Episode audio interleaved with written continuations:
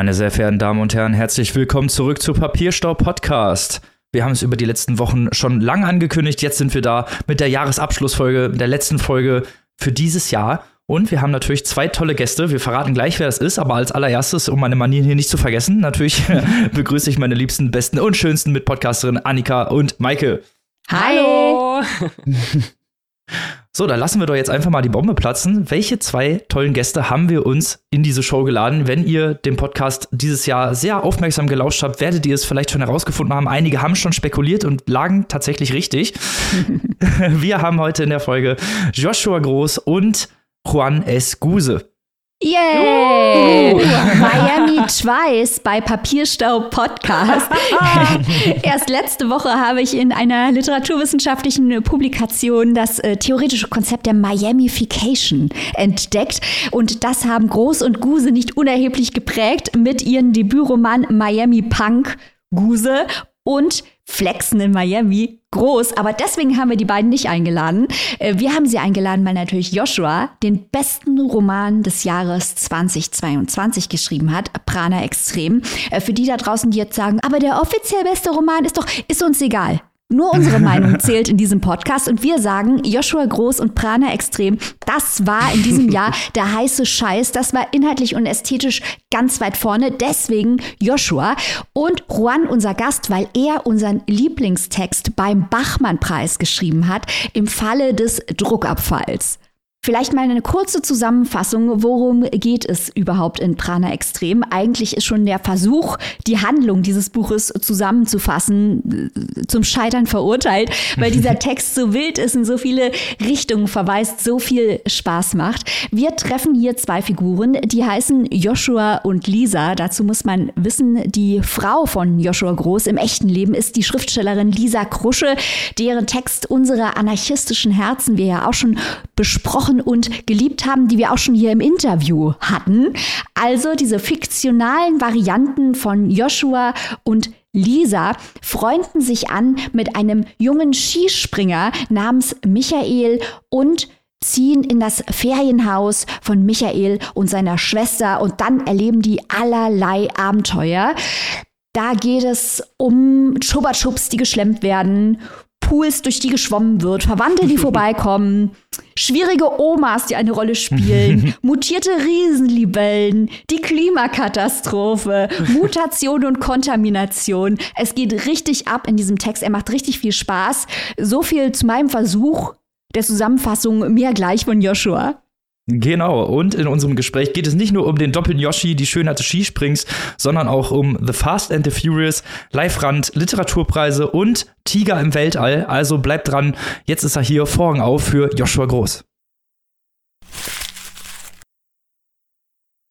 So, liebe Leute, jetzt ist er hier bei uns hat den Roman, unseren Roman des Jahres geschrieben, Prana Extrem, Joshua Groß, Papierschutz, zertifizierter Spitzentyp. Endlich bist du hier. Wir freuen uns ganz doll, dich hier zu haben. Ich freue mich auch. Danke, dass ihr euch Zeit nehmt und mich einladet. Ja, Prana Extrem, wir haben den Roman das ganze Jahr, also seit er erschienen ist, extremst hier gefeiert. In jeder Buchpreisfolge haben wir einen substanziellen Teil der Zeit damit verbracht, darüber zu weinen, dass er nicht nominiert wurde, weil bei uns hat er im Herzen selbstverständlich äh, gewonnen und der wahre Preis, der zählt, der ist natürlich der von uns kommt. Klar, der bescheidene Podcast wieder am Start. Ähm, da fragen wir doch jetzt mal dich, nachdem wir so viel Zeit mit Exegese des Romans zugebracht haben. Worum geht es aus deiner Sicht in Prana Extrem? Naja, ich kann nicht sagen, dass es um, also ich glaube, ich kann einfach nicht sagen, dass es um ein Thema geht, sondern es geht um eine Vermischung von verwandten Themen. Und ich glaube, grundsätzlich ging es mir als Schreibanlass darum, ein Gegenbuch zu schreiben zu Flexen in Miami, was quasi im Grunde genommen wie darauf antwortet, aber eben ganz andere Themen in den Mittelpunkt stellt. Und ich wollte total gerne ein Buch schreiben, das sich nach und nach eben so zu so einer, zu so einer Fließbewegung auflöst. Oder dass ich, also nicht, dass sich das Buch auflöst, aber ich wollte erstens einen Roman schreiben, der keine ähm, im engeren Sinne dramatisierenden Elemente hat. Also das, mir fällt es wirklich nicht so leicht, also jetzt so im Nachhinein auch zu sagen, weil das so, ich habe auch relativ lange für meine Verhältnisse daran geschrieben. Also es sollte keine dramatisierenden Elemente geben, die daher kommen, dass irgendwas schief läuft, Also quasi es sollte kein externes Drama geben, was die Handlung anschiebt, sondern es sollte aus den Figuren heraus und aus der Stimmung heraus ähm, erzählt werden. Ich wollte aber trotzdem, dass ich eigentlich einen relativ klassischen Roman schreibe. Ich wollte, dass es um wirklich so gelingende Liebes- und Freundschaftsgeschichten geht. Natürlich hat mich das Skispringen total interessiert, aber mich hat am Skispringen viel mehr als der Sport, glaube ich, interessiert die Art, wie die Springerinnen und Springer über ihre Körperempfindungen schreiben, wenn sie in der Luft sind oder wenn sie diesen Kräften ausgesetzt sind und wie sich das beispielsweise in übertragener Form im Schreiben wiederfinden lässt, wenn man es als etwas, sagen wir mal, Existenzielles ansieht, wo man sich aussetzt ähm, und wo man in etwas hineinstürzt. Also das ist keine gute Antwort, es tut mir leid, aber Doch. es ist irgendwie, äh, kann nur, ich kann selbst eigentlich auch immer nur drüber nachdenken, was ich schreiben wollte und dann passieren auch während dem Schreiben beziehungsweise im Nachhinein Sachen, die das irgendwie nochmal anders belegen für mich. Und das ist, glaube ich, auch ein groß, also das ist bei diesem Buch jetzt so ein, ich habe ja zum Beispiel voll viel über, über Konflikte, die ich mit meiner Oma habe geschrieben, äh, autobiografisch und die ist dann halt kurz nach Erscheinen des Buches gestorben. Und das hat natürlich für mich ganz stark meine eigene Lesart davon verändert, weil es mir auf einmal sehr harsh vorkam, wobei ich auch weiß, dass es also es war irgendwie auch wichtig für mich, das so aufzuschreiben und das ist auch in Ordnung. Also ich habe da jetzt kein schlechtes Gewissen, aber es hat trotzdem meine Sichtweise darauf ganz stark verändert. Und ich wollte auch ausprobieren, was passiert, wenn ich so einen autotheoretischen Text schreibe, wo ich eben verschiedene Theoreme miteinander in Verbindung bringe und sich dann aber die fiktive Geschichte immer weiter darüber schiebt und immer wichtiger wird und diese Theoreme quasi innerhalb der Handlung eigentlich verschwinden und die Geschichte sozusagen dann eben diese Fließbewegung übernimmt und aus diesem, das würde ich sagen, auf den ersten 100 Seiten diese Sprünge noch viel stärker sind zwischen erzählenden Passagen, zwischen überlegenen oder theoretischen Passagen und zwischen philosophischen mh, hm, Konstruktionen. Ähm, und dann löst sich das quasi alles ineinander auf und diese ganzen Ebenen quasi, von denen ich ausgegangen bin und diese ganzen Figuren, die von verschiedenen Ausgangspunkten sich aufeinander zubewegen, die finden dann halt irgendwann zusammen und dann beginnt quasi sich so ein Sog und so eine, so eine poetische Intensität einzustellen. Das war das, was ich versucht habe, das, was ich wollte. Ähm, und das ist, ja, das sind echt ganz viele verschiedene Sachen, die ich versucht habe und deswegen ist es ziemlich schwer zu sagen, worum es für mich in dem Buch ging. Also, beziehungsweise ich kann das schon sagen, aber es ist halt eine ausladende Antwort, äh, ausladende Antwort, die eigentlich nicht aufhören kann. Wir lauschen sehr gerne. Wir, wir haben ja gefragt. ähm, was ich gerade ganz spannend fand, du hast ja erwähnt, äh, autobiografisch. Wie ist es denn für Joshua gewesen, über Joshua und Lisa zu schreiben? Oder wie ist es vielleicht auch für Lisa gewesen, über Joshua und Lisa zu schreiben? Weil ich sag mal, ähm, wir haben ja autofiktional, autobiografisch, das ist ja hier bei uns auch ein wiederkehrendes Thema. Da haben wir ja viele Beispiele mhm. von. Ähm, oft spekuliert man immer, was hat die Figur, die Figuren mit den AutorInnen vielleicht gemein oder auch nicht. Und hier haben wir ja schon mal die Namen als ganz, ganz, ganz klassische Marker, die dann natürlich ähm, sofort erstmal ins Auge springen. Ja, wie war das für dich? Äh, konntest du dich davon freimachen oder steckt da mehr drin? War das gar nicht so gewollt? Ähm, wie, wie empfindest du den Joshua und die Lisa aus dem Buch? Äh, wie bist du mit denen klargekommen? Problemlos bin ich mit denen klargekommen. das, das sind ja, glaube ich, für mich auch nicht so wirkliche Figuren, Figuren in so einem literarischen Sinne, dass das konstruierte Buchidentitäten oder sowas sind, sondern dieses Ich ist ja eher so ein suchendes, nachspürendes und dann auch agierendes Ich als Wahrnehmungsorgan, was wiederum ich in irgendeiner Form bin, dann aber übersteigert und dann vielleicht sich verselbstständigend im Schreiben ähm, und dann doch zu einer Figur werdend. Und ich würde mal sagen, dass zum Beispiel in Flex Miami, obwohl man wahrscheinlich das anders denkt, also ich glaube, in Flex Miami ist der autobiografische Gehalt genauso hoch wie jetzt in Prana Extrem.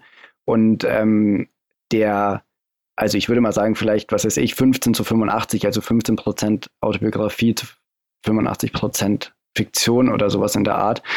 Natürlich ist es hier viel stärker von außen einsehbar, eben durch so Figuren oder Menschen wie Lisa oder Ur. Aber ja, es hat sich, also am An also Lisa hat mitbekommen, dass ich das Buch anfange zu schreiben und hat auch mitgelesen und die ja, ersten 20 Seiten oder sowas sind dann auch relativ einfach tatsächlich autobiografisch.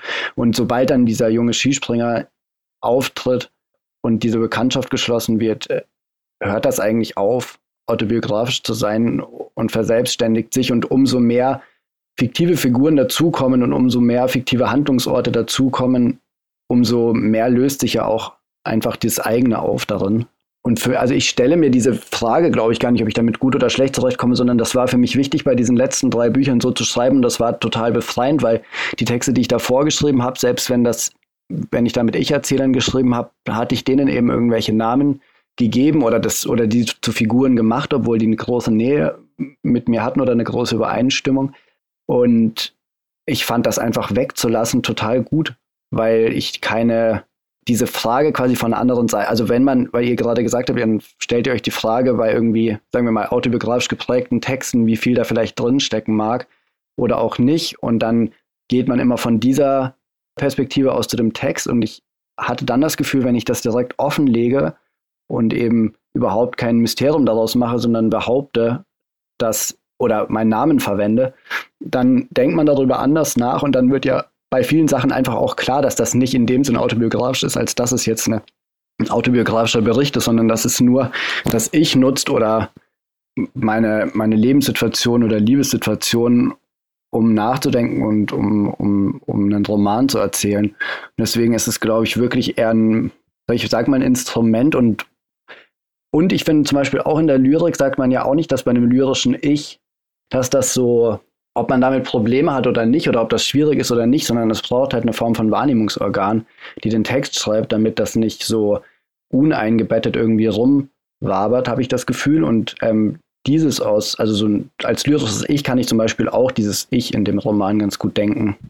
Ja, also ich kann nur alle Menschen da draußen, die uns zuhören, nochmal aufrufen, zu diesem Buch zu greifen. Wir haben ja hier unseren kleinen Papierstau WhatsApp-Chat und der wird immer für erste Reaktionen und Eskalationen genutzt. Also manchmal kommen da wirklich Rants und äh, wütende Textnachrichten über das Buch, die wir uns hin und her schicken. Aber bei deinem Buch sind wir vollkommen eskaliert, schon auf Seite 1. Wir haben es absolut geliebt. Wir haben auch wirklich lange drüber nachgedacht, wie wir es beschreiben sollen, wie wir versuchen sollen, es zu fassen, ähm, waren aber absolut fasziniert. Du hast davon gesprochen, äh, dass es eine Art Sog erzeugen soll. Das funktioniert auf jeden Fall. Es ist auch sehr lustig, es ist sehr anrührend. Man liebt einfach auch diese Charaktere. Die Handlung, die dann stellenweise sehr weird wird, äh, wächst einem ans Herz. Das ist ein richtiger Page-Turner. Wir haben dieses Buch hart gefeiert. Alle Leute sollen es bitte augenblicklich lesen. Prana extrem. So viel zu Marketing, das aus dem Herzen kommt, dass wir hier sagen, aus vollster Überzeugung. Aber noch eine Frage zu anderem Marketing. Du hast uns, und wir haben uns so doll gefreut, ein Magifix-Tütchen Prana Extrem geschickt, denn die Magifix-Tütchen spielen eine wichtige Rolle in diesem Buch. Wie kam es zu Magifix Marketing? Also ich, äh, ich weiß nicht, ob ihr das gesehen habt, äh, bei der Buchvorstellung im Literaturs in Berlin habe ich so eine, ich habe die Buchvorstellung mit einem Freund gemacht, Jonas Urbart, der Musiker und Produzent ist und mit dem habe ich eben so eine Art Live-Hörstück entwickelt, was ich bei der Buchpremiere mit ihm zusammen aufgeführt habe und wir haben uns gedacht, also wir wollten irgendwie diese Situation im Literaturhaus brechen, also dass das eher so eine klassische Lesesituation ist. Und dann kam uns die Idee, dass wir die Lesung irgendwann unterbrechen und dass ich aufstehe und dass ich so eine Teleshopping-Einlage mache. Und ich muss sagen, dass ich eigentlich wirklich sehr, also ich kann auf einer Bühne schon ganz gut agieren und ich kann lesen und ich kann sprechen und über meine Texte nachdenken oder über irgendwelche Fragestellungen nachdenken, aber was sowas Performatives hat, darin bin ich sehr zögerlich. Und ähm, dann haben wir trotzdem so eine Teleshopping-Performance eigentlich entwickelt gemeinsam, ähm, dass ich irgendwann während der Lesung einfach aufgestanden bin und dass Jonas die Musik verändert hat. Und das war so eine eher ja Teleshopping Latin irgendwas Musik. Und ich habe eben versucht, den Roman, weil mir das auch mal schwerfällt. Also ich kann mir selbst Marketing fällt mir immens schwer und ich sehe irgendwie mich auch oft gar nicht in der Position, dass ich jetzt, ich kann irgendwie darauf hinweisen, zum Beispiel auf Instagram, dass ein neues Buch von mir rauskommt, aber ich möchte Leuten jetzt nicht sagen, bitte kauft das oder bitte bestellt das oder wenn ihr das und das und das macht. Und dann haben wir das aber eben so völlig überzogen, überspitzt in so eine Teleshopping-Sache übertragen. Und die Idee war eben, dass alle Menschen, die in diesem Abend das Buch kaufen, die bekommen umsonst so eine Prana Extrem Magifix Special Edition dazu. Und dann habe ich mit einer befreundeten Grafikerin zusammen diesen Sticker entwickelt, den man quasi auf die Magifix-Tüten kleben kann. Genau nur aufs Kartoffelgratin. Ähm, das war jetzt in der Folge irgendwie auch oft ein Problem, weil ich in irgendwelchen, zum Beispiel war ich vor ein paar Wochen in Wien und hatte nur die Aufkleber dabei, aber nicht dieses Magifix Kartoffelgratin. Und dann bin ich durch tausend Supermärkte in Wien, weil die haben zwar äh, Magifix, aber die haben andere Packungsdesigns. Und dann hat es mit dem Sticker nicht funktioniert. Und naja, genau so ist das gekommen, dass ich dann eben mit, mit Karin zusammen diesen Sticker gemacht habe. Und ich dachte eigentlich ursprünglich, dass es vielleicht viel einfacher geht, weil ich hatte gehofft, dass es so wie bei Nutella oder bei irgend so Sachen, da kann man ja voll oft online einfach ein Foto einfügen und dann bekommt man diese Packungsetiketten die mhm. so leicht personalisiert sind. Und ich dachte, dann kann ich einfach das Buchcover da irgendwie so und dann wird mir das geschickt, aber das hat nicht funktioniert und dann haben wir eben diesen Sticker entwickelt, der genau auf die Passform dieser Gratin-Form oder dieser Auflaufform passt. Genau so ist das gekommen. Und dann habe ich jetzt, ich hatte nur 60 insgesamt davon. Ich glaube, ich habe noch ein paar Sticker und dann habe ich es immer zu den Lesungen mitgenommen und habe halt so Verlosungen und so gemacht. Das war eigentlich ganz gut, weil das meine Selbstmarketing-Angst überwunden hat durch so eine völlige Überzeichnung. Wir fanden es großartig. wir haben uns auch sehr über das Tütchen gefreut, auf jeden Fall. Das werden wir irgendwann, wenn wir dann mal die zwei Jahr, zweimal im Jahr, die wir uns treffen, mal zusammenfinden, dann auch mal verköstigen zusammen. Okay, da bin ich gespannt, wie das schmeckt. Ich habe es noch nie gegessen. Hier kam mal von deinem Roman zu den Kurzgeschichten, die du letztens veröffentlicht hast. Mhm. Und zwar ist das Staunässe und Speed, Teil 1 Staunässe, Teil 2 Speed auf Tegel Media, mhm. das ja herausgegeben wird von Leif Rand und Jakob Nolte. Leif Rand hier auch schon sehr gefeiert mit seinem Roman Allegro Postel. und äh, deine Kurzgeschichten, wir freuen uns natürlich immer, wenn wir was von dir finden und die haben wir auch wirklich sehr gefeiert, einfach weil es um ein Thema geht, mit dem wir uns tatsächlich überhaupt nicht auskennen, und zwar Fast and Furious. Mhm. Erstmal, wie bist du auf das Thema gekommen und äh, wolltest du gerne ein Ende für Brian O'Connor bzw. Paul Walkers Figur in Fast and Furious zu Ende schreiben? War das ein lang gehegter Wunsch von dir? Nee, das war kein lang gehegter Wunsch. Das war, aber ich habe schon wirklich oft über diesen siebten Teil nachgedacht, über den ich ja dann ausführlich geschrieben habe, wo eben während der Dreharbeiten äh, Paul Walker gestorben ist und wie dann die FilmemacherInnen umgegangen sind mit dem weiteren, also mit dem Material, was schon gedreht wurde und wie sie den Film dann beendet haben, ohne dass der Film schlecht wird, sondern eigentlich, dass es der beste wurde in der Reihe meines Erachtens. Naja, und diese Reihe insgesamt hat bei mir halt echt so eine ganz starke Verankerung in der Pubertät oder in der Jugend gehabt und deswegen schaue ich mir seitdem die Filme immer an, wenn sie rauskommen, die neuen. Was ich aber niemandem sonst empfehlen würde, glaube ich auch, weil wenn man da so jetzt, also wenn ihr beispielsweise, wenn ihr noch nie so einen Film gesehen habt und jetzt die Filme angucken würdet, dann würdet ihr wahrscheinlich denken, das ist der größte Unsinn, was es wahrscheinlich auch ist.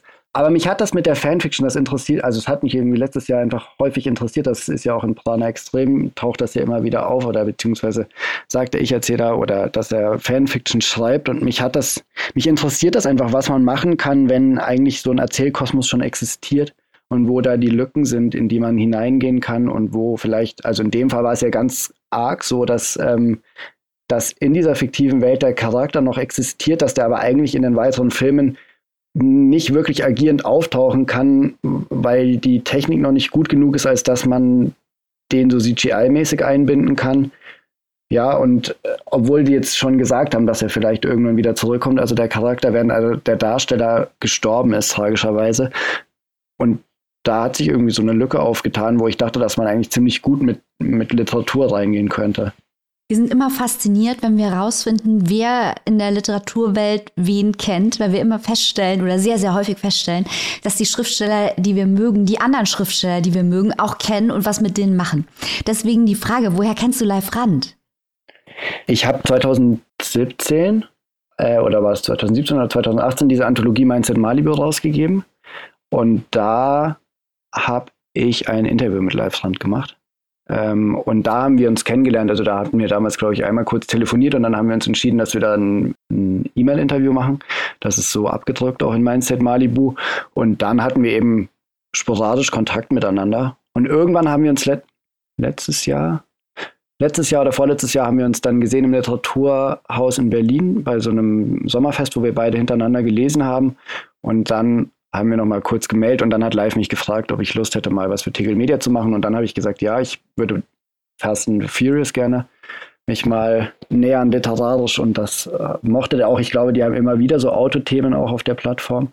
Und dann, ähm, ja, dann hat sich das aber, also dann hat es erst gedauert, bis ich den Text geschrieben habe und dann hat es nochmal gedauert, bis das dann so grafisch umgesetzt worden ist und so. Also das kennen, also haben eigentlich immer wieder so ein bisschen Kontakt, aber bis das jetzt, also dass das jetzt so vor ein paar Wochen oder von wann ist das, vor ein, zwei Monaten ist das rausgekommen, das hat irgendwie ganz schön gedauert, also von dem Zeitpunkt ab, als wir den Plan gefasst hatten.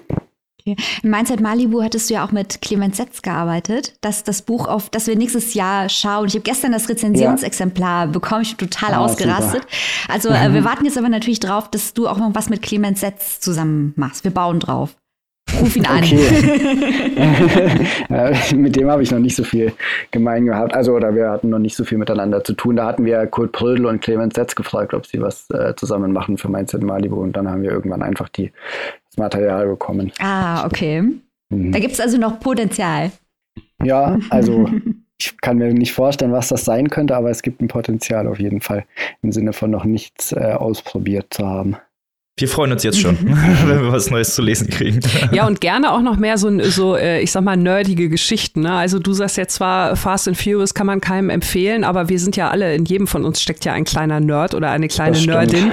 Und ich finde ja. gerade so dieses etwas Abseitige, äh, was man vielleicht gar nicht so in der ersten Linie denkt oder vermutet. Und wenn man dann trotzdem so viel Spaß hat bei so einer Geschichte, obwohl man vielleicht die Filme gar nicht so kennt, äh, also von daher Chapeau, Kompliment. Äh, wenn du noch andere Nerd Nerd-Ideen hast, vielleicht noch abstruser, dann nur her damit. okay. ja, ich bin mir sicher, dass da noch ein paar Sachen zustande kommen. Ja. Vielleicht noch mal kurz äh, zu deinem Roman zurück. Es ist ja nicht nur dein Name hier ganz, ganz viel gefallen äh, bei uns in der Show in diesem Jahr, sondern natürlich auch Prana Extrem und nicht nur das Buch selbst, sondern auch immer wieder, wir haben es ja eingangs schon kurz gesagt, in Zusammenhang mit dem Deutschen Buchpreis. Für uns, äh, ja, ist das mittlerweile fast schon eine Tradition, kann man glaube ich sagen. Wir haben in diesem Jahr das dritte Mal den Deutschen Buchpreis begleitet als offizieller Podcast. Also wir sind wirklich nach wie vor der einzige Podcast in der deutschsprachigen Literaturkritiklandschaft, der alle Titel der Longlist bespricht, vergleicht, in mehreren Sendungen gegeneinander antreten lässt und das in der Kürze der Zeit wohlgemerkt. Und äh, wir waren auch nicht müde, in jeder Sendung nochmal darauf hinzuweisen, welches Buch, Klammer auf, Prana Extrem, Klammer zu, uns auf dieser Liste fehlt und auch in der weiteren äh, Berichterstattung und überhaupt. Und ähm, wie ist das eigentlich für dich so als, als junger Autor? Wie bekommst du sowas mit? Buchpreise, Preislisten, deutscher Buchpreis. Ist das überhaupt ein Thema? Verfolgst du sowas? In diesem Jahr hat ja Kim de l'Horizon mit Blutbuch äh, gewonnen. Da hat es ja teilweise, hatten wir so den Eindruck, mehr ähm, ja, Diskussionen um Kim de l'Horizon als um das eigentliche Buch gegeben, aus Ecken, die wir natürlich überhaupt nicht schön finden. Und ähm, deswegen ist das ein, ein Thema, diese, diese Preisverleihung, dieses ganze Prozedere, guckt man da hin oder spielt das vielleicht im kreativen Schaffensprozess gar nicht so sehr die Rolle. Also jetzt nicht nach dem Motto, ich schreibe ein Buch für einen Buchpreis, nicht falsch verstehen, mhm. aber äh, wenn die Saison losgeht, sind ja immer viele NachwuchsautorInnen dabei, da freuen wir uns natürlich ganz besonders drüber. Wie nimmst du das wahr? Verschieden, also ich bekomme schon mit, was passiert, wer nominiert wird, ähm, was für Diskurse auch geführt werden. Ich muss sagen, ich bin nicht so in diesem engeren, soll ich das nennen, vielleicht in diesem engeren Feld des deutschen Literaturbetriebs oder in diesen engeren Diskurslinien oder zumindest versuche ich mich da nicht so sehr reinzubegeben. Das liegt ja erstmal daran, dass Lisa und ich zum Beispiel in Braunschweig leben, wo wir einfach keinen literarischen Kontakt haben. Und ich bin aber auch auf Instagram oder so. Ich bin einfach nicht so sonderlich aktiv und das heißt, ich bekomme echt nicht so viel mit und äh, dann lese ich eigentlich am liebsten lieber die Bücher, aber ich lese auch eigentlich immer ein bisschen zeitversetzt. Also ich bin, glaube ich, völlig anders als ihr. Ich bin, es passiert selten, dass was rauskommt und ich das sofort lese, sondern meistens muss das irgendwie Eingang finden, wie auch immer, in das, was ich gerade arbeite oder denken, denke oder, oder irgendwie dann passen. Und ich meine, ich kann jetzt ja nicht sagen, dass das nicht wichtig, also es ist ja, es sind einfach zwei verschiedene Sachen, glaube ich, für das Produzieren oder für das Schreiben. Für das Denken sind diese Preise nicht wichtig, aber sie sind natürlich schon für eine literarische Karriere wichtig, weil die halt in so einem kapitalistischen Kontext stattfindet. Und das wäre jetzt dumm zu sagen, dass das keine in irgendeiner Form Relevanz hat, auch wenn ich jetzt nicht also ich habe mich jetzt nicht darüber aufgeregt, dass ich nicht nominiert worden bin zum Beispiel. Und ich habe mir auch nicht aus Wut alle anderen 20 Bücher durchgelesen und gesagt, dass ich doch besser als das und das und das bin. Wir haben so. das also, schon gemacht. wir haben das auch gesagt. nee, so. Also, hm, ich glaube, ich versuche mich wenig zu beteiligen, das auch wenig so intensiv mitzubekommen und eher versuchen, dass ich, ich, natürlich muss ich in irgendeiner Form beteiligt sein, weil ich lebe ja vom Schreiben. Das heißt, ich kann ja, ich bin einfach nicht, äh, bin nicht unabhängig in dem Sinne, dass ich jetzt diesen Literaturbetrieb einfach links liegen lassen könnte, aber ich versuche irgendwie Wege zu finden, wo die Freiheit irgendwie größtmöglich ist und wo das, wo ich das schreiben kann, was ich schreiben möchte. Und es ist natürlich sehr schön, wenn man jetzt für irgendwas nominiert wird oder irgendeinen Preis bekommt, weil es halt ja einfach das Überleben erleichtert im finanziellen Sinne.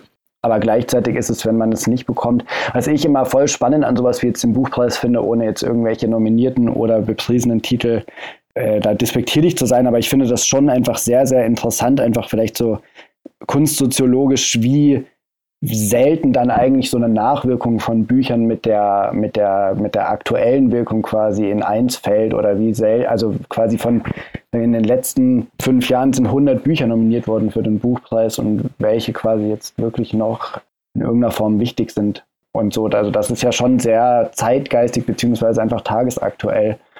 Und auch das ist, glaube ich, was, was ich mir versuche dann zumindest in irgendeiner Form zu sagen oder darüber nachzudenken, dass die Texte, die ich schreibe, ich mir ist es irgendwie echt wichtiger oder lieber, wenn sie so viel Inhalte und Dringlichkeiten haben, dass sie vielleicht in fünf oder in zehn oder in 15 oder in 20 Jahren noch irgendjemand berühren können, anstatt dass sie jetzt quasi alle Preise gewinnen. Also würde ich es mir aussuchen können, dann würde ich immer diese Langzeitwirkung vorziehen. Ja, wir haben in den Diskussionen zum Buchpreis ja auch immer gekämpft damit, zu analysieren, was der Buchpreis eigentlich möchte. Ich meine, es ist natürlich sehr offensichtlich ein Marketinginstrument, was auch gar nicht schlimm ist, weil Leute, die gute Kunst machen, sollen damit auch gutes Geld verdienen. Das ist nicht mehr als richtig. Aber das ist natürlich auch ein slippery slope. Das ist eine gefährliche Geschichte. Äh, was nominiert man, weil man weiß, dass man damit den Buchhandel nach vorne bringt, weil es sich verkaufen wird?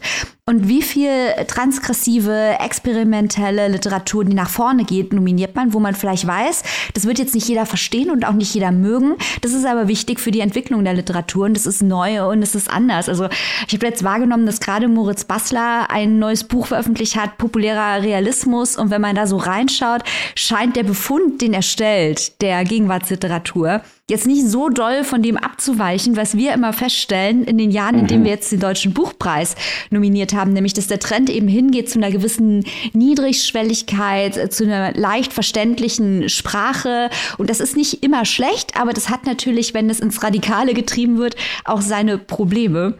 Aber mal weg von, von den Preislisten, mit denen wir uns das ganze Jahr rumschlagen. Womit hast du dich denn äh, beschäftigt? Was sollten wir denn mal lesen, wenn wir uns mal abwenden von dieser unglaublichen Schlagzahl der fünf Milliarden Literaturpreise, die uns jede Woche um die Ohren gehauen werden?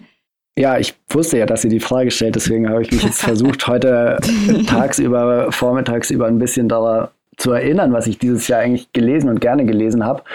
Und ich glaube, ich habe echt kaum Bücher gelesen, die dieses Jahr erschienen sind. Ähm, ich hatte am Anfang des Jahres so mir vorgenommen, dass ich die vier großen Romane von Dostoevsky lese. Ähm, also den Idioten, Schuld und Sühne, die Dämonen und die Brüder Karamasow. Und ich habe nur, also die Brüder Karamasow habe ich jetzt noch nicht geschafft, die anderen drei habe ich gelesen. Ich habe was, also was glaube ich, irgendwie sehr beeindruckend, was ich sehr beeindruckend fand und vor allem jetzt, weil die letzte Generation jetzt in den letzten Wochen so äh, weitergemacht hat. Das Ministerium für die Zukunft von Kim Stanley Robinson, das ist ja, glaube ich, im Herbst 21 erschienen. Das ist so ein Science-Fiction-Buch, was quasi von 2025 einsetzt und dann über so ein Zukunftsministerium erzählt bis ins Jahr 2050 ungefähr. Ähm, das fand ich echt cool. Ich fand, äh, also was ich, ich habe zwei Bücher habe ich mehrmals gelesen und zwar Loops von Carla Zerda, so ein Gedichtband, ähm, der ist 21, glaube ich, auch erschienen und die Ontologie des Akzidentiellen von äh, Katharine Malabou. Ähm, Ontologie des Akzidentiellen ist aber auch 2010 bei Merve erschienen. Und was ich mir vorhin bestellt habe, wo ich vorhin gespannt drauf bin, ist von Daniel Falb, das ist jetzt äh, bei Merve rausgekommen. Ich glaube zwar gestern oder vorgestern, Mystik der Weltbevölkerung, da bin ich irgendwie wirklich gespannt drauf. Das. Und was mein liebstes Leserlebnis dieses Jahr war, das war von Marguerite Duras, der Matrose von Gibraltar. Ähm, das ist aber aus den 50er Jahren. Genau, so lese ich mich immer durch die Gegend, also von irgendwelchen theoretischen und Sachbüchern und philosophischen Texten. Viel Lyrik habe ich dieses Jahr gelesen und wenig Romane und eben wirklich super. Also ich glaube, da, dann kaufe ich schon oft Bücher, die halt gerade erschienen sind, aber dann lese ich die halt dann nächstes Jahr wahrscheinlich dann nach und nach. ja, Prinzipien muss man einhalten, ist klar. Das ist gar kein Prinzip. Es ist, es, irgendwie ist es, glaube ich, so, dass die, dass ich einfach so viele Bücher immer erstens parallel und gleichzeitig lese. Und ja, ich weiß auch nicht, ich muss da halt mal drüber nachdenken, was da los ist mit mir. Aber ich habe auch dieses Jahr, ich glaube, ich habe auch einfach voll viel andere Sachen konsumiert und außerdem war es ein, für mich war es einfach ein total seltsames Jahr. Ich glaube, ich habe gar nicht so viel gelesen wie sonst. Ich weiß nicht, ob das genau stimmt, aber es war. Ach so, und eine Sache, die auch noch richtig krass, muss ich sagen, das war die Autobiografie von Hatar. Ähm, die ist aber 2016 erschienen, so ein deutscher Rapper. Und da habe ich, das habe ich gelesen am Tag, nachdem ich Corona bekommen habe. Ich habe bei der Buchpremiere mich angesteckt mit Corona, glaube ich. Ähm, also mein Buch ist rausgekommen und dann habe ich Corona bekommen. Und dann hatte ich echt Hochfieber und dann konnte ich an diesem ersten Tag, wo ich so Hochfieber hatte, eigentlich nichts tun. Und dann habe ich dieses Buch gelesen. Halt so ein autobiografischer Bericht von so einem deutschen Gangster-Rapper. Das hat richtig geballert. Also in so ein Fieber rein. Wegen des das, Buchs oder wegen des Fiebers? ja, wegen beidem. Das Buch war schon irgendwie speziell und irgendwie fand ich es auch, also ich, keine Ahnung, wie es jetzt, würde ich es jetzt nochmal lesen oder würde ich es jetzt zum ersten Mal lesen, aber es war, es hat irgendwie echt Bock gemacht an dem Tag und es hat aber sich auch wirklich seltsam angefühlt und ich weiß, dass ich echt absurde Träume danach hatte, als ich das gelesen hatte, weil das so, das ist schon so eine bedrohliche Atmosphäre und dann ähm, die ganze Zeit und dann den, den ganzen Tag in so einem Fieberdelirium dieses Buch zu lesen. Das war aber, es war, glaube ich, so das krasseste dieses Erlebnis, das ich dieses Jahr hatte. In Kombination mit dem Fieber macht es dann noch mal mehr, ne? Ja, genau. ja. Aber Joshua, mach dir keine Sorgen, so mehrere Bücher parallel lesen und ganz, ganz viel lesen. Mit dir ist alles in Ordnung. Ähm, wir kennen das, alles okay. das ist äh, absoluter Normalzustand. Ja, ja, ja, das schon. Aber ich meine, ihr schafft es ja trotzdem äh, tagesaktuell, die Bücher zu lesen und dann zu besprechen. Entweder bevor sie erschienen sind oder kurz nachdem sie erschienen sind. Da brauche ich einfach irgendwie länger. Oder wir haben einen gewissen Grad an Masochismus, der dir abgeht. Das könnte es auch sein.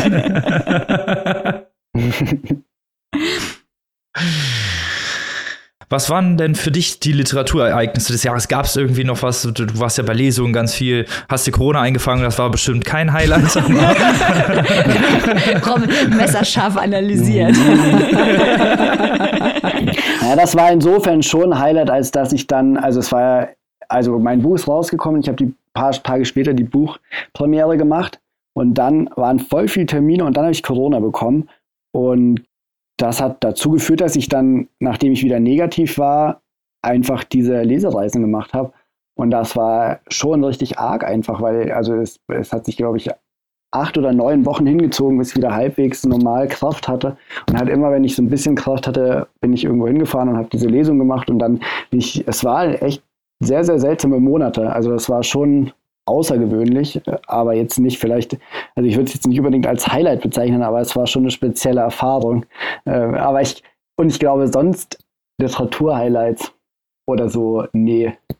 Äh, nee, ich glaube nicht, dass ich die hatte. Also müsste ich jetzt nochmal ganz drüber nachdenken, aber ich also wir dachten, es gibt vielleicht auch irgendwelche Events oder Erlebnisse. Für uns war das in diesem Jahr natürlich Klagenfurt. Wir waren das erste Mal live in Klagenfurt. Mhm. Hattest du ja auch schon hinter dir. Wir haben es zum ersten Mal als Zuschauer erlebt und das war für uns natürlich ein, eine Riesensache, da mal dabei zu sein, wenn man jahrelang vorm Fernseher festhängt. Mhm. Dann auf einmal im Fernsehen zu sehen ist. Ja,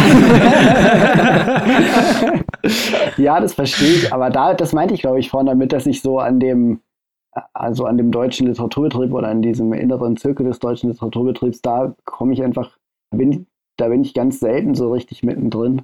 Und dann, ich hatte jetzt zum Beispiel als Jahreshighlight noch für mich äh, vorhin mir wieder eingefallen, dann habe ich mir wieder Videos angeschaut. Ich habe dieses Jahr voll viel WNBA geschaut, also Women's NBA Basketball.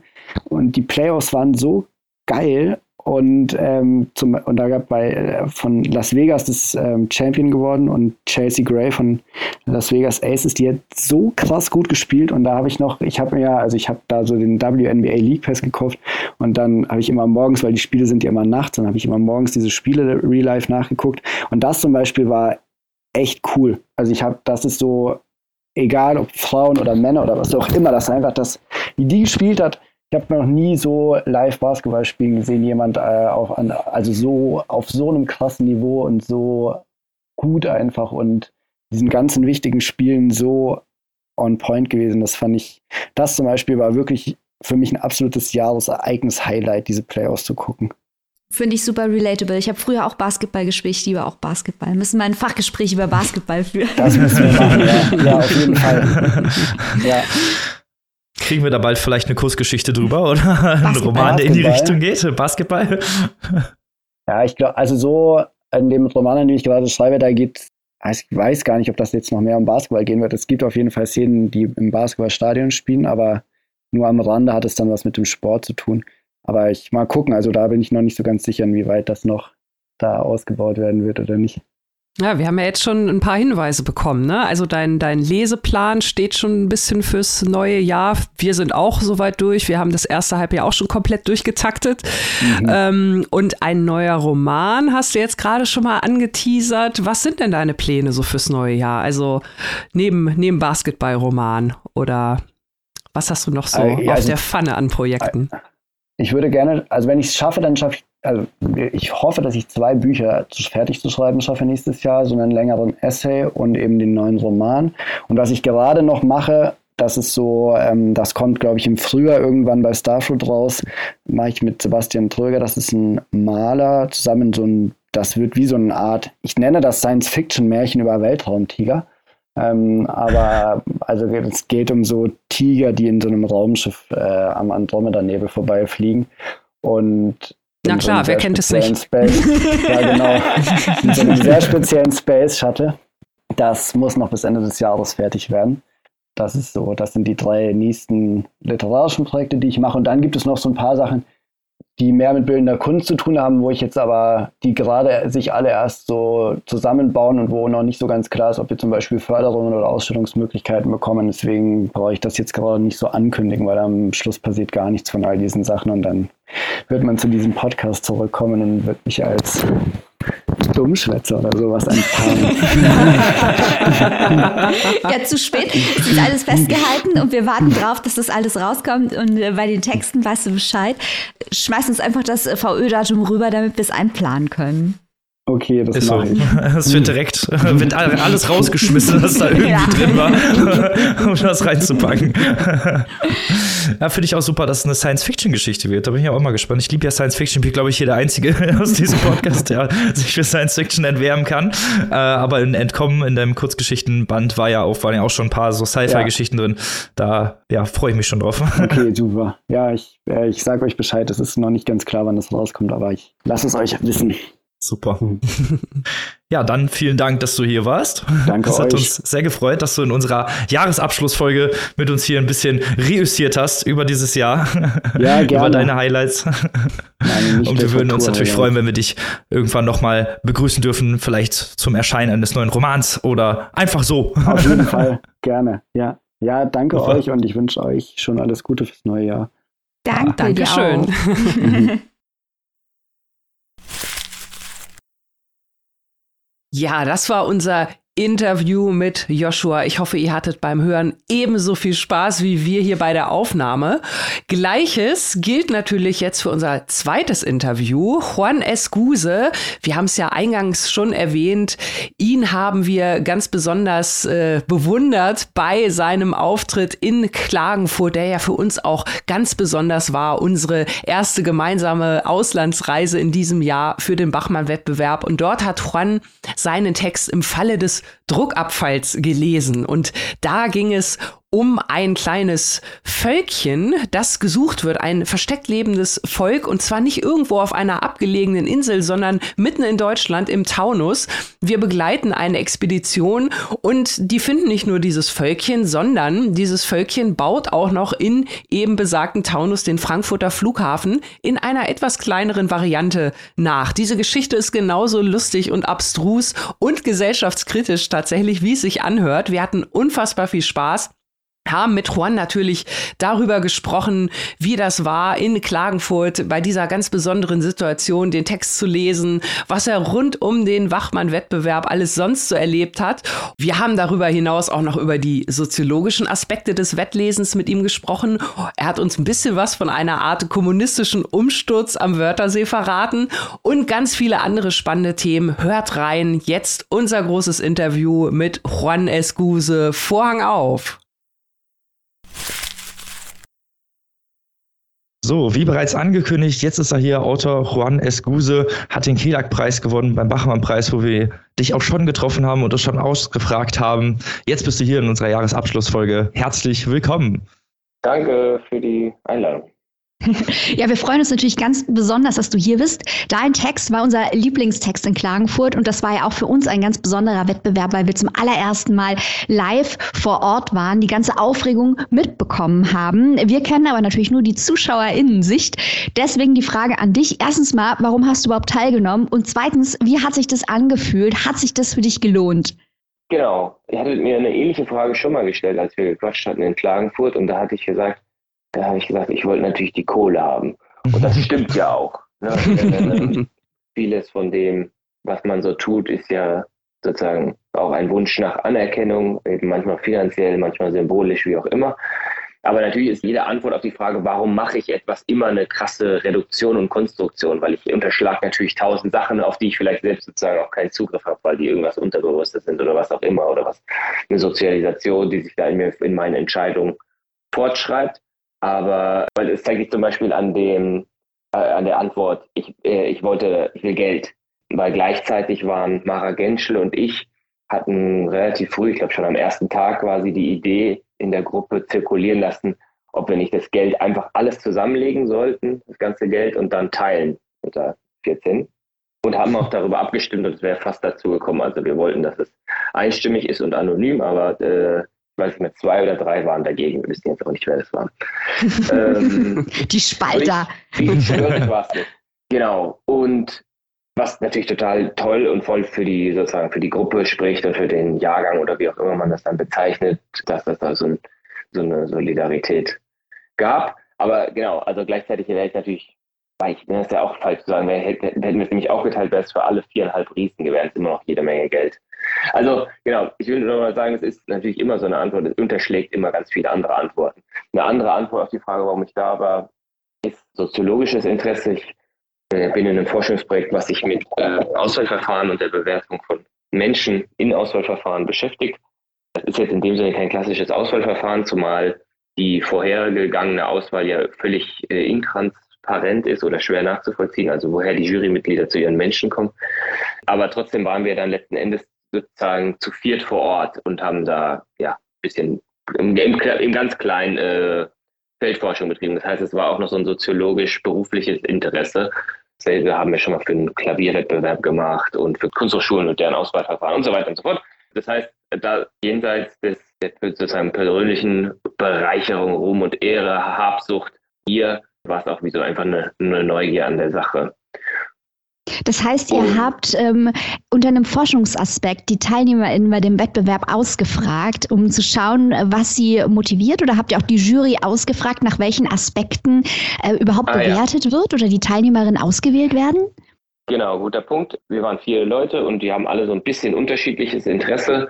Der Fokus lag aber ehrlich gesagt bei nicht auf sozusagen der Autorinnen, also auf der Seite der Bewerteten, sondern auf der Seite der Bewertenden.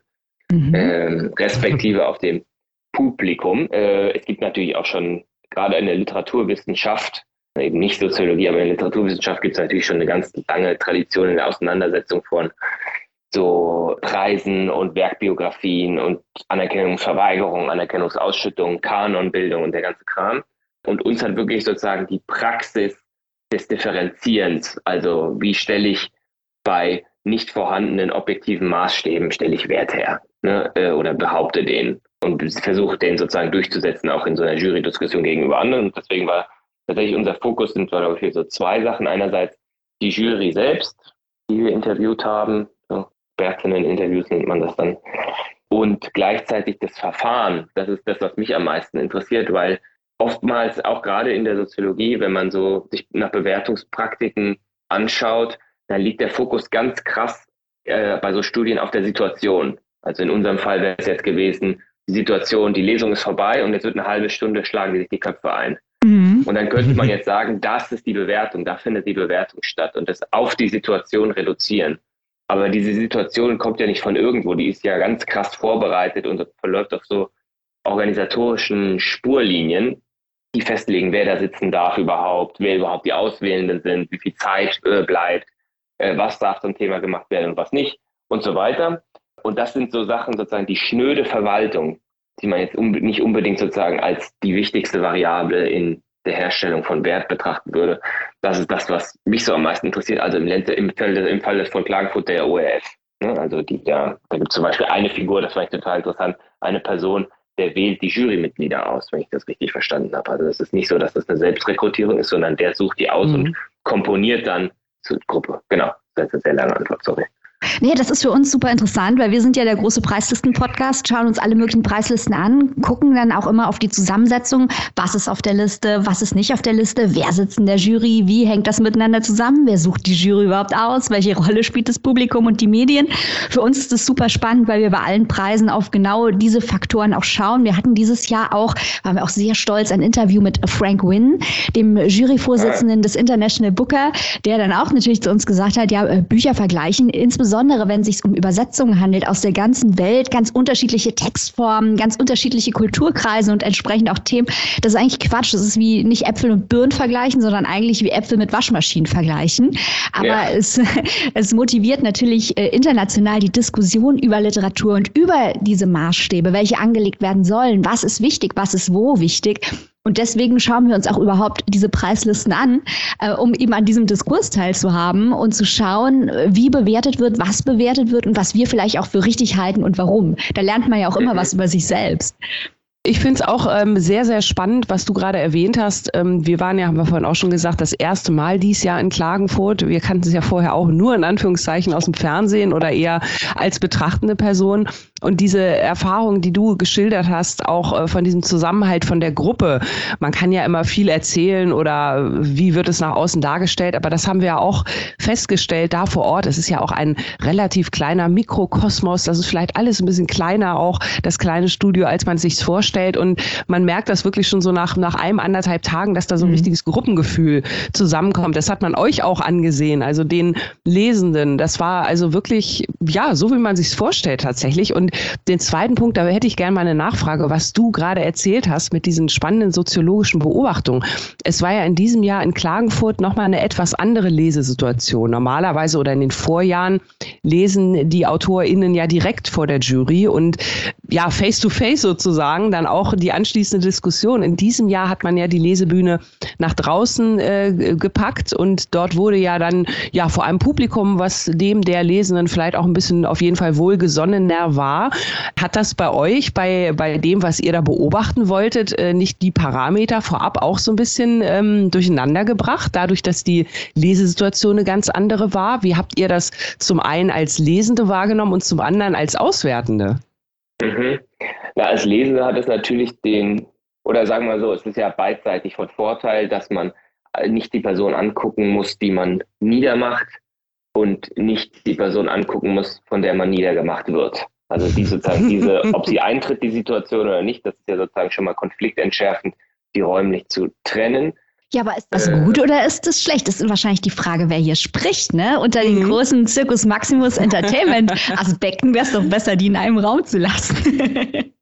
ja, ja, das stimmt natürlich. Ja, das ich, genau, sozusagen aus Sicht der, der, des, je nachdem, was man halt sozusagen, was erwartet, was die Erwartungshaltung für die Institution ist. Es Unterhaltung, was auch natürlich viele Jurymitglieder in Interviews sagen, die wissen, es gibt in dem Sinne kein äh, gerechtes Urteil, aber sie wissen auch sozusagen, dass ihre Beiträge, das sind sich alle sehr, sehr bewusst, natürlich einen gewissen Unterhaltungswert haben sollen. Also die sind da nicht äh, irgendwie idealistisch verblendet und äh, tun so, als gäbe es die Kameras nicht. Gleichzeitig, genau, macht das das, also ich würde schon erstmal sozusagen die erste intuitive Überlegung wäre zu sagen, es ist konfliktentschärfend, weil es leichter ist, sozusagen die Situation zu depersonalisieren. Dann sitzt dann eben nicht diese Person da und wenn die dann wirklich schlecht wegkommt, ist es sozusagen äh, vielleicht, aber muss man dann vielleicht auch welche fragen, die äh, das als sehr leidvoll empfunden haben, äh, aber weniger unangenehm, als wenn man da sitzt und frontal gegrillt wird. Gleichzeitig ist es schwer zu vergleichen. Also wenn man, wir haben uns natürlich die Diskussionen der letzten Jahre auch angeschaut. Es gibt zum Beispiel in ganz anderen Auswahlverfahren schon den Effekt der Milde, zum Beispiel bei, äh, wenn es auch komplett auf digital umgeschaltet wird, dass so das Auswahlverfahren von Kunstschulen, von Stiftungen grundsätzlich die Aufnahmezahlen größer geworden sind, weil die Leute, weil die Bewertenden milder geworden sind. In dem Fall wüsste ich es gar nicht, weil es hat ja auch in den letzten Jahren in der Jury so ein so einen starken Wandel äh, sozusagen personell gegeben, auch mit Insa Wilke, die die Juryleitung übernommen hat. Und das ist, glaube ich, eine ganz entscheidende Variable, die, die hat ja auch so einen bestimmten Gesta eine Vorstellung davon, wie spricht man miteinander, wie spricht man über die Texte, die mhm. vielleicht ganz anders ist als vor 20 Jahren, wo man die Leute auch sozusagen sagen, verbrannt hat. Mhm. Äh, und äh, ich habe jetzt nicht den größten Erfahrungsschatz, aber ich würde sagen, es gab natürlich immer wieder so hämische Momente und sozusagen auch Punkte, die waren unter der Gürtellinie, aber wenn ich mir das vergleiche von vor 30 Jahren, ist es natürlich sozusagen viel, ich weiß gar nicht, was der richtige Begriff dafür ist, aber zahmer. Und das sind so mhm. Sachen, die haben dann nicht unbedingt was mit sowas wie sitzen die da oder sitzen die nicht, sondern es ist dann ganz viele Sachen, die schon davor passiert, besprochen sind, entschieden worden sind. So eine Gruppendynamik, die sich auch abseits der Kamera installiert, dass dann letzten Endes die räumliche Trennung wahrscheinlich als Variable eher geringfügig von Bedeutung ist.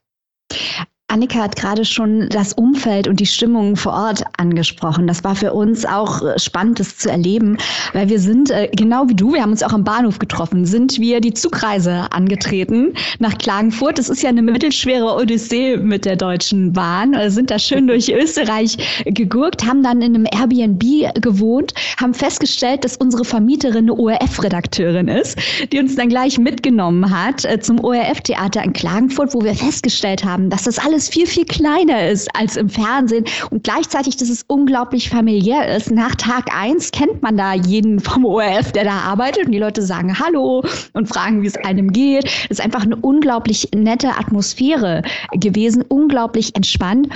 Ähm, wie hast du es jetzt unter dem Abenteueraspekt empfunden? Also nicht ah, ja. der Teilnehmer- und, und Wettbewerbsaspekt äh, oder der soziologische Aspekt, sondern du jetzt als Person. Wie war der Erlebniswert der ganzen Erfahrung? Gut, also da ich sozusagen nicht wahrscheinlich die wenigsten sozusagen mein Seelenheil an, äh, daran gebunden habe, war es im Endeffekt wie ein bezahlter Urlaub. Meine Frau war ja auch dabei. Äh, das erste Mal auch seit längerem, dass wir mehrere Tage alleine waren, weil unser Sohn äh, bei meinen Eltern war.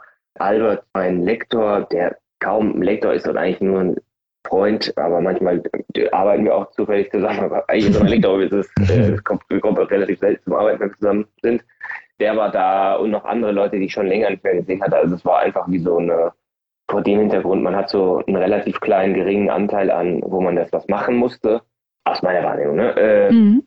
Und hat dafür gleichzeitig total viele Leute kennengelernt, total viele schöne, tolle Sachen gehört, also Texte.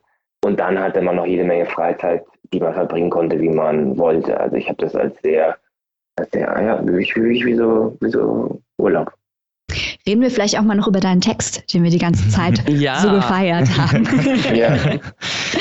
Ich finde es spannend, dass im ähm, Text, den du jetzt auch umbenannt hast, ich habe ja schon, als du hier in Saarbrücken gelesen hast und wir uns getroffen haben, hast du schon erzählt, dass du die Änderungen, die Philipp Tingler vorgeschlagen hat, im Wettbewerb einfach eingearbeitet hast. Es ist ein lebender Text.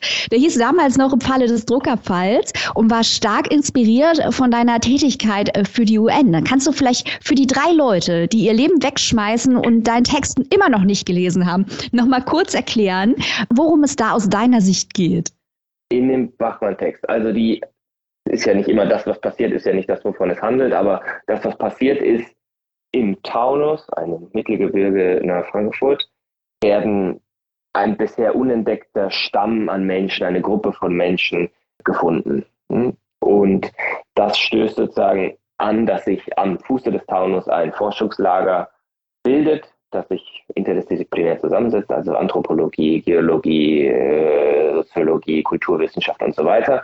Dann findet man tatsächlich auch deren Heimat, wo die sich versteckt haben und stößt dann eben oder stellt dann eben sozusagen zum eigenen, zur eigenen Verwunderung fest, dass sie dann den Frankfurter Flughafen nachgebaut haben mit ihren, äh, in Anführungszeichen, primitiven Mitteln. Und ich dachte eben schon, das ist für mich wie so eine Art, nicht ein Crash-Dummy, aber irgendwie so eine Art Studie für meinen dritten Roman, den ich jetzt schon länger versuche zu schreiben und der sich im weitesten Sinne, glaube ich, für den Begriff der Menschheit interessiert. Das ist ja ein sehr seltsamer Begriff, den wir nur in ganz, ganz bestimmten Kontexten überhaupt verwenden. Also die UN, du hast es gerade angesprochen, die komme ich gleich vielleicht nochmal zu sprechen, die UN als sozusagen verwaltende Instanz der Menschheit in Anführungszeichen dann haben wir es in religiösen Mythen, äh, wir haben es in Imperialismen aller Art. Also auch wenn wir jetzt äh, Elon Musk über die Eroberung des Welt, die Kolonisierung des Marses sprechen, dann heißt er, macht er das nicht für sich, sondern macht das für die Menschheit. Also so ist eine ganz totalitäre. Ja, ja, ja, ja. so eine ganz, die, absolut, die, die absolute äh, moralische Totalisierung. Wir machen es für alle. Oder im Fall vom Anthropozän auch eine absolute Totalisierung. Alle waren es alle Menschen, ne? also der menschengemachte Klimawandel, was der nicht stimmt. Ne? Also es ist mhm. eine, eine, ganz spezifische Gruppe in einem ganz bestimmten Zeitraum, die sozusagen diese klimatischen Veränderungen bewirken. Genau, also es ist eine Totalisierung, die, die mich interessiert. Und in dem Projekt, und das schlägt sich dann auch im Bachmann-Text nieder, sind es eben diese zwei Aspekte. Einerseits sozusagen dieses anthropologische, das ist ein anderer, ein anderer Bereich, in dem wir von der Menschheit sprechen, äh, dieses anthropologische Forschen und Beforschen des Menschen. Und das ist ja etwas, was wir unabhängig von diesem skurrilen Fund im Taunus, es gibt ja, hat ja dann auch so surreale Züge, was da im Taunus passiert, ist ja das, was wir den ganzen Tag machen. Also klar wundern wir uns auch über irgendwelche Quasaren oder irgendwelche Enzyme und Proteinfaltung, aber was uns doch am meisten verwundert, sind andere Menschen.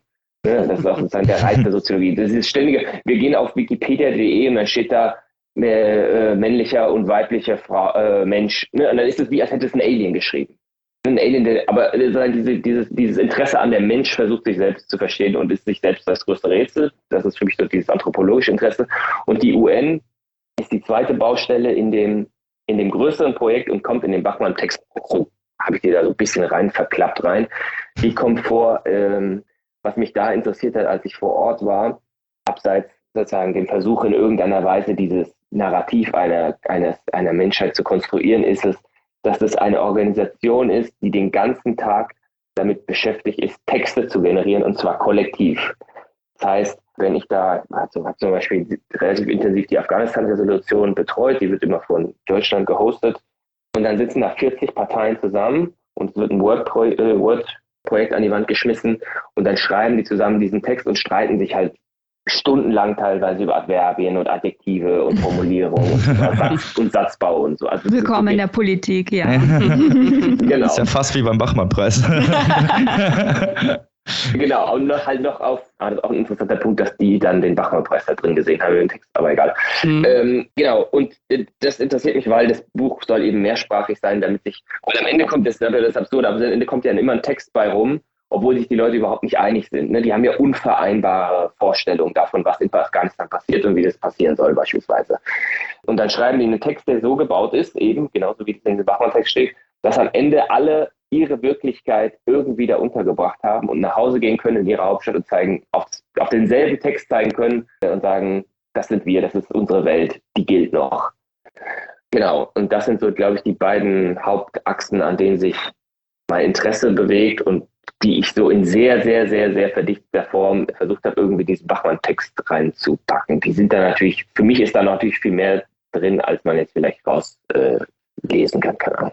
Wenn wir schon bei Erfahrungen sind, du hast ja da gelesen und äh, wir haben ja schon gesagt, dass dein Text uns am besten gefallen hat insgesamt und äh, wir waren natürlich auch, wir fanden das natürlich auch toll zu sehen, dass die Autoren äh, und Autorinnen sich da alle gegenseitig so ein bisschen unterstützt haben, also nicht nur an dem Tag gekommen sind, an dem sie gelesen haben, hat dir das, dieses familiäre Verhältnis, hat dir das auch so gut gefallen? Und wer war vor allem dein Lieblingsjuror oder deine Lieblingsjurorin? Oder hast du sowas überhaupt? Ah, ja. Also mir ist es schon auch sehr aufgefallen, dass eigentlich, ja gut, ich habe es nicht, nicht kontrolliert, aber es waren schon immer sehr, sehr viele da. Und ich glaube, ich habe auch nur zwei Lesungen verpasst, weil ich dann irgendwelche ORF-Sachen machen musste. äh, und wir treffen uns auch nächstes Jahr. Ich hatte das dann vorgeschlagen, weil ich, weil wir jetzt in Offenbach wohnen, zur nächsten Buchmesse kommen dann alle hier in den hier zu uns, wir haben so einen Garten, dann kommen alle vorbei und sollen hier pennen und so. Also es ist wirklich. Oh, cool. das ist wirklich eine Klassenfahrt 2.0. genau, alle, alle, oder nicht alle, aber viele haben so gesagt, ja, lass uns das mal machen und fahren wie so, genau. Bald kommt ja in dreifaltiger Form Neues auf uns zu. Von dir habe ich hier in Saarbrücken erfahren. Könntest du nochmal der Weltöffentlichkeit da draußen erklären, wann dein neuer Roman rauskommt und wann wir ihn entsprechend bei uns ins Programm nehmen können? Oh Gott. Druck, Druck, also, Druck. äh, Jahre, glaube ich, wird das noch dauern. Ähm, einfach, hatte das ja, glaube ich, in Saarbrücken erwähnt, es ist nicht unbedingt das Problem, sich irgendwas auszudenken, sondern ich hatte mir ja vorgenommen, dass ich, dass ich das mehrsprachig mache, also in dem Sinne dreifaltig in Spanisch, Englisch, Deutsch, um, mache ja nicht aus Jux, sondern um den Inhalt dieses UN-Kontextes aufzugreifen, dass man am Ende sozusagen drei verschiedene Texte, beziehungsweise noch besser sogar Bücher, also Objekte hat, die ähnlich gebaut sind, ähnliches Setting oder selbe Setting, selben Figuren haben, aber nicht gleich. Also, dass es da wie so Verschiebungen gibt, Verwirrungen, manchmal ergänzen die sich, dass man sozusagen, ah, jetzt verstehe ich, was da passiert ist, weil ich das andere gelesen habe. Manchmal ist man nur noch verwirrter, wenn man das andere gelesen hat, ne, damit sich dieses aneinander vorbeireden, was ich in der UN als so sehr eindrücklich empfunden habe, dass sich das auch in der Form widerspiegelt. Und das ist, kostet mich extrem viel Arbeit, das zu ja, zu arrangieren, zu orchestrieren, dass diese Fährten, dass das nicht einfach nur Quatsch ist, sondern dass es also einerseits irgendwie so Bock bringt und erfüllend ist, aber gleichzeitig auch inhaltlich konsistent und äh, irgendwie schlau gebaut. Und von daher würde ich sagen, äh, wenn es 2025 da ist, bin ich froh. Nein. Oh. Oh. Nein. Aber vielleicht, vielleicht mache ich, äh, das habe ich gerade mit Albert beschaut, vielleicht kommt nächstes Jahr ein längerer Essay raus. Na also, geht doch. Ja, das wäre was. kleine Bröckchen, wirf uns kleine Bröckchen hin, wir bleiben dran. Wir gucken schon immer mit leuchtenden Augen die Verlagsprogramme und suchen nach dir. so, wenn da was kommt. Tut mir leid. Aber es ist sehr süß von euch. Wirklich. Also bin ich ganz rot hier mit dem Sohn. Aber wir freuen uns natürlich noch mehr, weil wir uns irgendwann mal noch mal live treffen irgendwo der Buchmesse oder bei einer anderen Lesung oder vielleicht nochmal in Klagenfurt. Oder in Hannover. Oder in Hannover. Ja, das muss jetzt kommen, Annika. Oder in das Hannover. Muss auch sein. Dann laden wir noch Philipp Winkler ein, der ist nämlich auch sehr nett. Und äh, ja, das wäre ganz wunderbar. Fände ich auch gut. Und erstmal dir vielen Dank, dass du bei unserer Jahresabschlussfolge dabei warst und so und uns so zahlreiche Informationen hier gegeben hast. Es war ja, sehr schön, mit dir zu sprechen. Ohr abgekaut, sorry. Nein, nein. Nein, das war super spannend. Genau. So, wir hoffen natürlich, dass ihr auch bei Juan ganz viel Spaß hattet, bei dem Interview zu, zu hören. Und das war's jetzt für dieses Jahr 2022 mit Papierstopp Podcast. Jahresabschlussfolge heißt es hier nicht umsonst. Wir wollen uns natürlich nochmal ganz besonders bei euch, liebe Zuhörer und Zuhörerinnen, bedanken, dass ihr uns dieses Jahr wieder zahlreich unterstützt habt, dass ihr mehr geworden seid, dass ihr immer direkt bei uns seid und uns so leidenschaftlich zuhört. Dankeschön. ja, wir danken euch aus ganzem Herzen und auch nächstes Jahr haben wir wieder unfassbare Pläne, Auslandsreisen, Reportagen, Buchpreisberichterstattung, Interviews, Preislisten ohne Ende. Wir haben einen vollen Köcher und wir werden alle Pfeile verschießen im kommenden Jahr. Seid dabei. Genau, und da bleibt uns eigentlich nur noch zu sagen, wir wünschen euch einen guten Rutsch ins neue Jahr und äh, Bundesgartenschau. Paris Athen auf Wiedersehen. Heinz Strunk Verabschiedungskanon hier. ich sag Ciao Bella und Bellos. Tschüss. Tschüss. Tschüss.